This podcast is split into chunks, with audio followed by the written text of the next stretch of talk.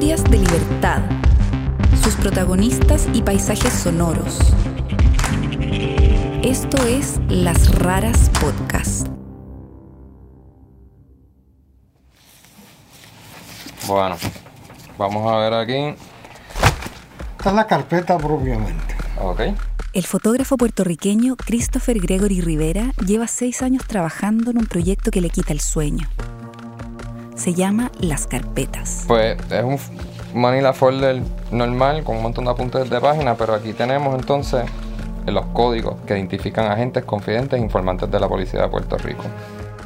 En Puerto Rico se conoce como Las Carpetas al programa ilegal de vigilancia del gobierno de Estados Unidos que persiguió el movimiento independentista de la isla, un movimiento que busca liberarse justamente del control estadounidense. Entonces aquí en el renglón de la izquierda tienes los códigos.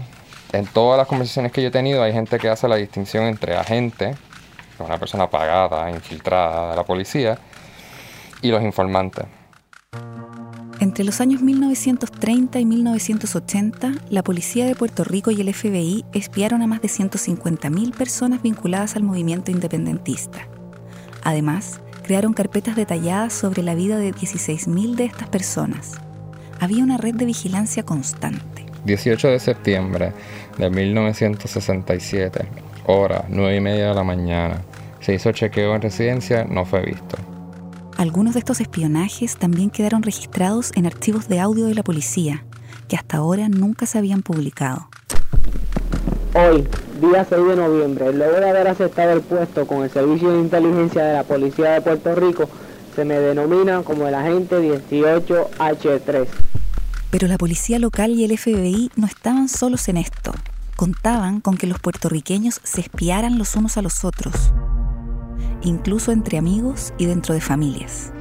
Hora 11 de la mañana. Se hizo contacto con la cooperadora de la calle Madrid de Río Piedras que informó que este siempre se pasa en la casa.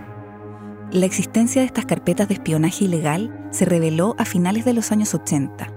Después de eso, esta historia de vigilancia quedó tan metida en la conciencia puertorriqueña que se convirtió en un concepto, carpetear o ser carpeteado. 12 y media de la tarde. Fue visto por el suscribiente de la fuente de soda frente a la UPR.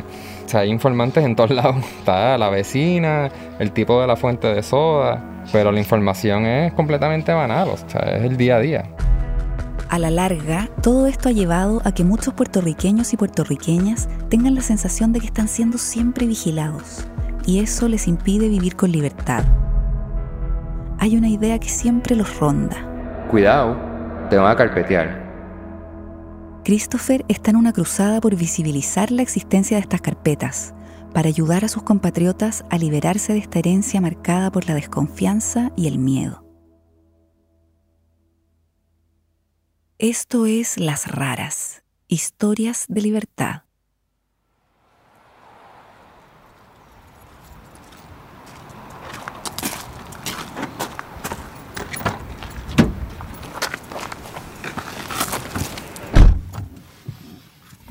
Bueno, estamos aquí en San Juan, de Puerto Rico, de camino al Archivo Nacional de Puerto Rico. Hoy me voy a reunir con la directora del archivo para ver si logro a que me den acceso a digitalizar el famoso archivo de las carpetas de Puerto Rico. El proyecto de Christopher consiste en encontrar, fotografiar y difundir la existencia de estas carpetas de vigilancia contra los independentistas de Puerto Rico. Él tuvo que asumir esta misión porque cuando este plan de espionaje ilegal se hizo público el año 1987, la justicia determinó que las carpetas tenían que ser entregadas a cada persona que había sido espiada. Así, miles de puertorriqueños y puertorriqueñas se enteraron de que quienes los espiaron fueron muchas veces las personas más cercanas a ellos, y cada uno tuvo que hacerse cargo solo. Hasta hoy, en Puerto Rico nadie se ha responsabilizado oficialmente de todo esto. En el Archivo Nacional, básicamente cuando soltaron las carpetas, o sea, cuando las devolvieron a personas, hubieron muchas personas que estaban muertas o que se rehusaron a recogerlas y entonces todo ese archivo más el archivo de los documentos de la policía están ahí en el archivo. Si bien algunas carpetas quedaron en el Archivo General de Puerto Rico, ahí han estado guardadas durante décadas. Una parte está accesible para el público, pero otra gran parte sigue sin ser exhibida. Mi plan, o sea, lo que me interesa hacer es digitalizarlo, ofrecerle digitalizar esto y bregar con este archivo para visibilizarlo, porque no me sorprendería que, que hubieran casi mil documentos o más. Encima de eso, me enteré que hay un archivo sonoro de, de la División de Inteligencia, que son informantes dando sus reportes por audio eh, y otras grabaciones que hizo la policía. Así que vamos a ver cómo nos va. Hay un caso en particular que ejemplifica claramente la herencia de traición, desconfianza y miedo que dejó este programa ilegal de vigilancia en la sociedad puertorriqueña. Christopher lo conoce muy bien. En el transcurso de mi proyecto fotográfico sobre las carpetas, me interesé en una traición en particular. Una que me hizo pensar en los efectos de la vigilancia sobre la sociedad, las heridas que deja. Empecemos la historia aquí, con Néstor Nazario Trabal. Yo tengo las carpetas mías, ¿verdad? Y tengo las carpetas de mi madre y tengo las carpetas de mi padre. Mis carpetas son 1800 folios. La de mi madre es superior todavía. La de Néstor está en lo profundo de un armario en su casa. La última vez que pedí verlas, me dijo que tomaría un par de días encontrarlas. Entonces, guardar eso eh, implica eh, espacio, se ponen amarillas con el tiempo. Néstor es retirado. Trabajó como investigador en economía y es un activista de toda la vida por la independencia de Puerto Rico. Fue criado en una familia de activistas independentistas. Mis padres fueron independentistas activos toda su vida. Su madre es Providencia Trabal, conocida como Pupa. Ella cofundó el Movimiento Pro Independencia, o el MPI, en el 1959 en el patio de su casa en Mayagüez. Eh, la casa mía siempre estaba llena de gente, porque mi madre y mi padre eran gente muy acogedores. La organización fue una coalición entre todos los partidos políticos y grupos que abogaban por la independencia en ese momento. Su creación renovó el independentismo en los años 60 y 70. No te puedo decir que tenía una comprensión cabal a los 12 años, pero sí me fui dando cuenta eh, por la enseñanza de, de mi casa, por la, la- la- lo que hablaban, de, de que eran gente independentista y que estaban luchando por la independencia de Puerto Rico. Criándose en una familia independentista, comenzó temprano con su propio activismo político.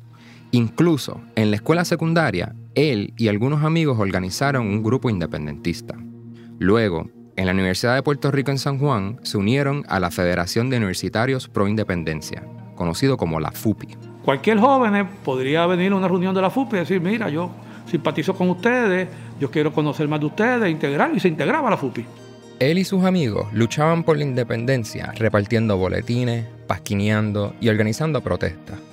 Pero también iban a la bolera juntos. Eran adolescentes, en fin. Que además de ese vínculo de la lucha en la universidad y en el MPI, desarrollamos una amistad que trascendió a eso. Néstor se hizo muy amigo de un compañero que también era parte del comité organizador de la FUPI y era portavoz del grupo. Su nombre era William Tapia. Y William es una persona que su personalidad era que él era amistoso, eh, siempre estaba haciendo chistes, eh, con anécdotas, y un poco se daba a que fuera fácil eh, socializar con él. Casi siempre el grupo de amigos salía o terminaba en la casa de Néstor. Era como la casa club informal. Amigos como William se convirtieron casi en familia durante este tiempo. Precisamente en el día de esta grabación se me comenzó a pagar 25 dólares semanales, los cuales irán en aumento. Además se me ofreció protección policíaca y no importa el problema que tenga con la policía de Puerto Rico, sea de índole personal o índole política, se me prestará ayuda. La idea de la independencia de Puerto Rico siempre ha sido presentada por los gobiernos locales y de los Estados Unidos como su propio tipo de cuco. Aquí se le mete un miedo horrible a la independencia, a la gente. Decían que la isla se vería sumida en una pobreza inimaginable sin el apoyo financiero del gobierno federal. No podíamos ser independientes porque íbamos a morir de hambre, que el país iba a ser una dictadura. Los Estados Unidos tenían un gran interés en mantener a Puerto Rico bajo su control. La isla albergaba una de las bases más grandes de la Marina y las empresas estadounidenses acudieron en masa buscando incentivos fiscales y mano de obra barata. Y era un poco meterle a la cabeza a los puertorriqueños que éramos impotentes, que no podíamos eh, mantenernos solos eh, y reforzar ese vínculo colonial con Estados Unidos. Esto todo está ocurriendo en plena Guerra Fría, donde la histeria anticomunista estaba en todo su apogeo en los Estados Unidos. El gobierno tenía miedo del sentimiento revolucionario que se estaba propagando en Puerto Rico entre los independentistas. Desde mi punto de vista, el objetivo era castrar o reducir a su mínima expresión el sentimiento independentista y la lucha por la independencia de Puerto Rico. La lucha por la independencia de Puerto Rico se llevó a cabo en gran parte a través de medios políticos legítimos, pero la represión y violencia del Estado en contra del movimiento era tanto que sí hubo grupos que respondieron a través de la lucha armada. En el área oeste donde empieza a darse unos conatos de lucha radical, de lucha independentista, de lucha armada. Estos grupos frecuentemente llevaban a cabo atentados con bombas y por lo general en represalia a las acciones del gobierno a las que se oponían los grupos.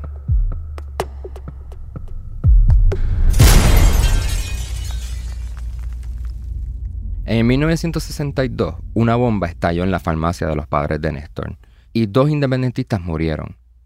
Néstor lo recuerda vívidamente. Bueno, fue un cuadro bien, bien difícil. Había sangre por las paredes, el destrozo. Ese incidente eh, y toda la histeria anti-independentista eh, en los medios de comunicación que fue muy grande. Eso para mí de esa parte de mi vida eh, fue lo más impactante, lo más fuerte. El gobierno dijo que sus padres estaban construyendo bombas para el movimiento y una explotó por accidente. Pero la familia de Néstor sostiene que un policía encubierto había plantado la bomba. Nadie fue condenado por la explosión y hasta el día de hoy los hechos sobre esto no están claros. En entrevista anterior, el señor Marcusi me recargó que no podíamos vernos más en el cuartel general de la policía, que debíamos vernos fuera del cuartel. Es por ello que hoy, día 6 de noviembre, al ir al cuartel general de la policía, llamo al 766-2672 desde la cafetería del frente. Eh, me contestan a low, doy mi clave 18H3 y me comunican con el señor Marcusi, el cual a los 15 minutos bajó a la cafetería en la cual yo estaba y con cierto disimulo me informó, eh, muévete hacia el carro mío que está eh, cerca del centro Mita. Pero volviendo a Néstor y la organización estudiantil de la que formaba parte, la FUPI. Al final de los 60, la mayor riña en el campus era entre la FUPI y el Cuerpo de Entrenamiento de Oficiales de Reserva del Ejército de Estados Unidos, el ROTC. Ese grupo reclutaba en la universidad para la guerra de Vietnam. La guerra de Vietnam impactó porque los jóvenes puertorriqueños, eh, resultado del servicio militar obligatorio, éramos eh, obligados a cumplir con el ejército de Estados Unidos. Para la FUPI, la idea de cadáveres puertorriqueños regresando de una guerra librada por los Estados Unidos al otro lado del mundo era repulsiva. Eh, así que eso fue un elemento muy directo que impactó a los jóvenes, sobre todo cuando empezaron a llegar cadáveres So there is new tension on the island because people know that the trouble which has been brewing for some time lies deeper than the ROTC. Así que Néstor, William y el resto de la FUPI convocaron protestas para expulsar al ROTC del campus. Students broke windows, there was some looting, but only stores owned by stateside companies were vandalized. Several homes displaying pro-independence flags or symbols were burned. En estos años, muchos estudiantes fueron arrestados y expulsados por protestar incluyendo a Néstor y William. En el transcurso de dos años, dos policías, dos estudiantes y un civil fueron asesinados en los enfrentamientos.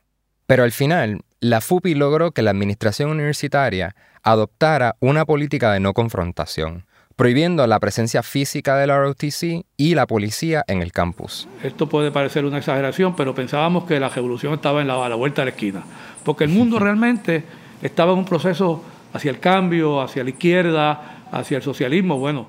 Y eso es porque sí estaba ocurriendo en la isla vecina de Cuba. De hecho, en el 1969, un grupo de estudiantes de la FUPI fue invitado por el gobierno cubano para que vieran en carne y hueso la revolución. Tuvimos un mes y pico viajando por toda Cuba Este viaje cimentó los lazos de amistad entre el grupo. Néstor no necesariamente lo sabía, pero después de Cuba y en el transcurso de los años 70, al tomar un trabajo en la universidad y continuar su militancia en el movimiento, su carpeta continuó creciendo. Y nunca se hubiera enterado de la existencia de su carpeta si no fuera por los eventos que tuvieron lugar en la cima de una montaña en el centro de la isla a finales de los 70. Lo que pasó en el Cerro Maravilla cambió el curso de la historia puertorriqueña y finalmente llevó a la derrota de la policía secreta. Eh, cogí mi libro y me dirigí hacia el vehículo del señor Marcusi, el cual llegó a eso de 5 o 10 minutos más tarde de yo haber llegado al sitio. Luego me pregunta si iba a la reunión nacional que se iba a celebrar este próximo domingo de la FEPI. Y yo estaba completamente ajeno a dicha reunión. El señor Marcusi me dijo que debía, que tenía que asistir a esa reunión el próximo domingo para informarle a ellos a qué acuerdo llegué en esa reunión. Lo que pasó fue esto. En el 1978, un agente encubierto de la policía se hizo amigo de dos estudiantes universitarios activos en la FUPI. Convenció a los dos estudiantes para que lo acompañaran a poner una bomba en una torre de radio en el Cerro Maravilla, con materiales que él les daría. Cuando llegaron a la torre de radio, un grupo de 10 oficiales emboscaron a los dos estudiantes y los mataron. Llevó a dos jóvenes al paredón. Eh, eso fue bien impactante para el país. El gobierno puertorriqueño y el FBI mantuvieron que los estudiantes eran terroristas que planificaban volar la torre. Afirmaron que la policía disparó en defensa propia.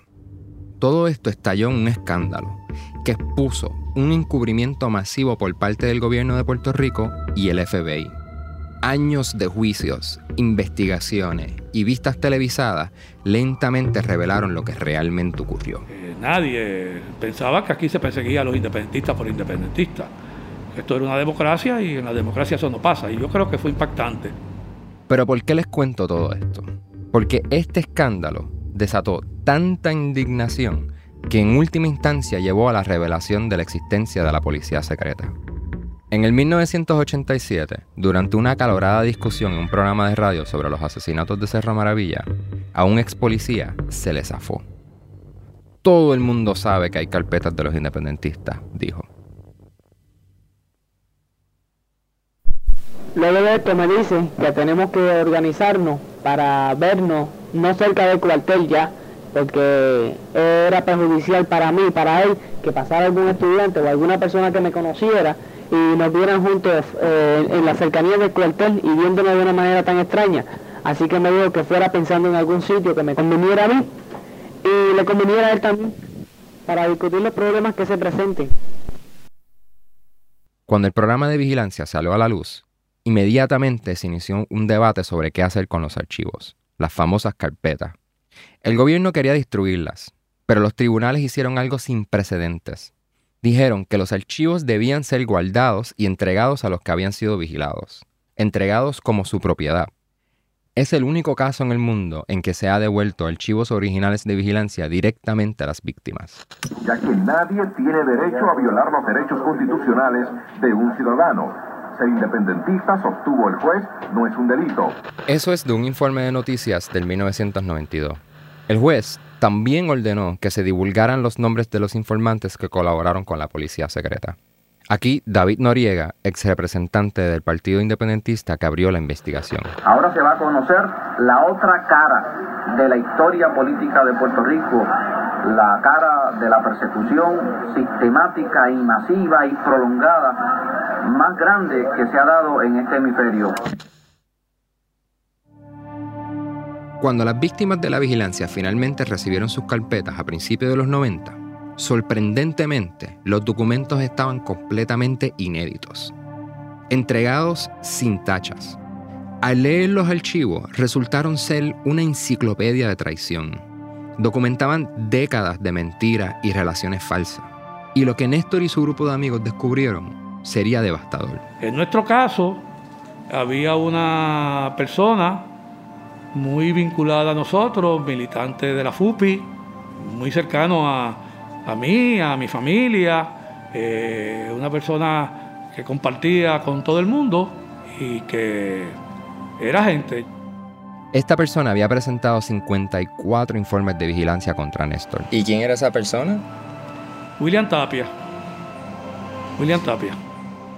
William Tapia, el buen agente, divertido amigo, el vocero de la FUPI que fue arrestado con Néstor protestando el ROTC, que fue a Cuba, que fue parte de la lucha.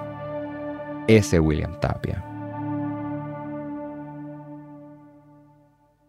En una entrevista en el 2016, Pupa Trabal, la madre de Néstor, me contó lo cercana que era con William. Sí, William Tapia yo lo quería como mi hijo. Pupa dice que le dio a William su primer carro, que fue madrina de su boda. Que mi madre le, le, crió el hijo, mientras él estudiaba y la esposa trabajaba, eh, mi madre le, le crió su hijo. Cuando Néstor le dijo a su madre que William había sido informante, al principio tuvo de esos procesos que le da a la gente cuando algo traumático lo golpea, ¿no? que es la negación, eh, sobre todo al principio, pero después lo aceptó. Pupa ha sido bastante vocal sobre William. Llegó a creer que fue mucho más que un mero informante, sino un agente encubierto asignado para infiltrarse en su familia y ganarse su confianza durante años. En cuanto a Néstor, él no está interesado en escuchar de o hablar con William Tapia nunca más. Yo creo, ¿verdad?, que uno puede con la gente que piense distinto a uno pues compartir, este, hablar, discutir, son familias, pero con los traidores y la gente que traiciona, no, eso ya es otra cosa. En resumen, se me entregaron los 25 dólares, eh, quedamos en acuerdo para que yo asistiera a la próxima reunión el domingo en la misión nacional y que luego de esta reunión informara todo lo que había acontecido en ella y los acuerdos que se habían llegado. Hasta el día de hoy, muchas de las personas que vigilaban y fueron vigiladas viven codo a codo, en la misma sociedad. Eduardo Rivera Pichardo es un psicólogo político puertorriqueño en la Universidad de Nueva York. Dice que parte de la razón por la cual es tan difícil desenredar lo que realmente ocurrió en este periodo de la historia tiene que ver con la forma en que las carpetas fueron devueltas. El gobierno básicamente dijo, vengan a buscar su expediente y breguen con lo que pasó por su cuenta. No hubo un proceso en el ojo público que pudiera dejar un impregnado en la memoria esto como, como algo que realmente pasó. Nunca hubo un proceso colectivo para entender lo que pasó, como lo hubo en Alemania del Este o después de cualquiera de las dictaduras sudamericanas con programas similares de policía secreta y represión política. Y por ende se fue a reducir como si fuesen unas anécdotas personales, como si a Juanito le fabricaron un caso. Ah, pero eso fue a Juanito. Cuando habían 16 mil personas y mil y pico de organizaciones que estaban bajo procesos de investigación. No hay un solo lugar al que pueda ir y ver todas las carpetas. Algunas están en los closets y marquesinas de la gente. El resto están en un archivo nacional que al día de hoy no ha podido, por falta de fondos, archivarlos y hacerlos todos accesibles al público. No hay nada, no hay, no hay una memoria y como no hay un archivo completo, no hay una forma uniforme de recordar o de interpretar toda esta historia, o entender definitivamente los roles de personas como Tapia y los otros que estuvieron involucrados. O sea, las carpetas han sido olvidadas porque han sido sistemáticamente diseñadas para que se olviden. Hoy, tantos años después, se ha convertido en una especie de folclore.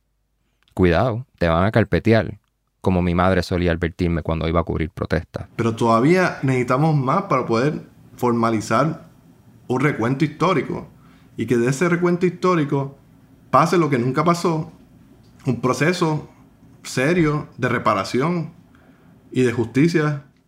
Aunque el gobernador Pedro Rosselló prohibió formalmente el carpeteo de cualquier tipo en el 1994, muchos de los puertorriqueños todavía siguen pensando que son vigilados. Y esa amenaza volvió a materializarse el año pasado, cuando supimos de otro ejemplo de persecución política y vigilancia.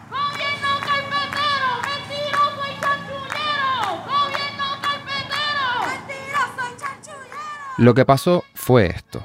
Un video de una protesta estudiantil en la universidad había sido transmitida en vivo por Facebook. La policía de Puerto Rico obtuvo información personal y mensajes de más de 5.000 personas que habían interactuado con las páginas de los periódicos estudiantiles donde aparecían los videos. Eso llevó a cargos criminales para siete de los estudiantes involucrados en las protestas.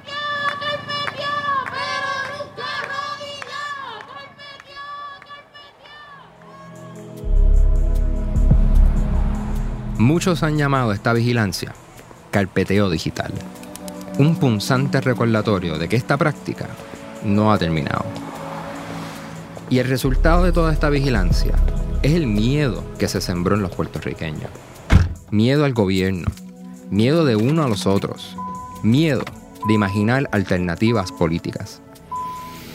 Bueno, ya me acabo de reunir con la directora del archivo. Y en verdad, pues, súper increíble. Yo creo que, que hay un, un compromiso bien real de hacer una preservación masiva de documentos y del archivo de Puerto Rico. Pero lo que me sorprendió es que están haciendo un proceso de digitalización eh, heavy y súper increíble. Entonces en ese sentido, eh, pues me da mucha esperanza de que, de que este archivo se preserve y, y pues eventualmente que yo lo pueda usar para mi proyecto y, y para para seguir teniendo una conversación alrededor de esta historia. Yo creo que el proceso, como me sospechaba, va a tomar lo más seguro que años. Y pues nada, llevo seis años en este proyecto y, y creo que se convertirá en quizás seis años más.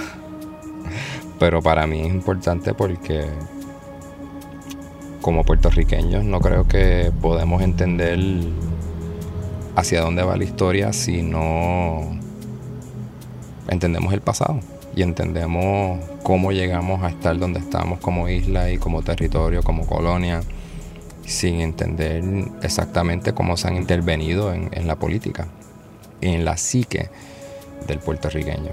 So, en ese sentido, en verdad creo que que nada, que el trabajo durará más y será, será un proyecto que, que requeriría mucho ímpetu, pero que al final dejará un legado y un patrimonio que esperemos sea una herramienta para futuras generaciones entender qué fue lo que pasó aquí en Puerto Rico.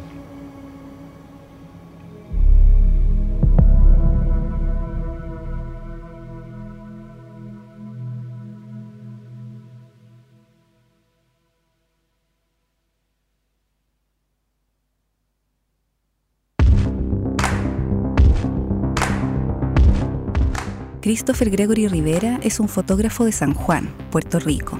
Su exposición Las Carpetas fue exhibida en 2021 en el Centro de Arte Abrams, en Nueva York. Si quieren ver las fotografías de Christopher de las carpetas, pueden hacerlo en chrisgregory.co. Le agradecemos especialmente al Archivo General de Puerto Rico, en particular a su directora Hilda Ayala y al archivista Marcos Nieves, quien le facilitó a Christopher el archivo sonoro de la División de Inteligencia de la Policía que utilizamos en este episodio. Esta historia fue originalmente producida por Ezequiel Rodríguez Andino, Alana Casanova Burgess y Mark Pagan para el podcast La Brega. Esta es una versión de Las Raras. La Brega es un podcast bilingüe que cuenta historias de Puerto Rico si quieren saber qué pasa cuando Christopher va a buscar a William Tapia, escuchen la versión original de esta historia, titulada Una enciclopedia de traición, en su aplicación de podcast favorita. Las raras somos Martín Cruz y Catalina May. La música original de este episodio es de Andrés Nusser. La ilustración es de Soledad Águila. La asistencia de edición y el fact-checking estuvieron a cargo de Emiliano Rodríguez Mega. Las redes sociales están a cargo de Javiera May.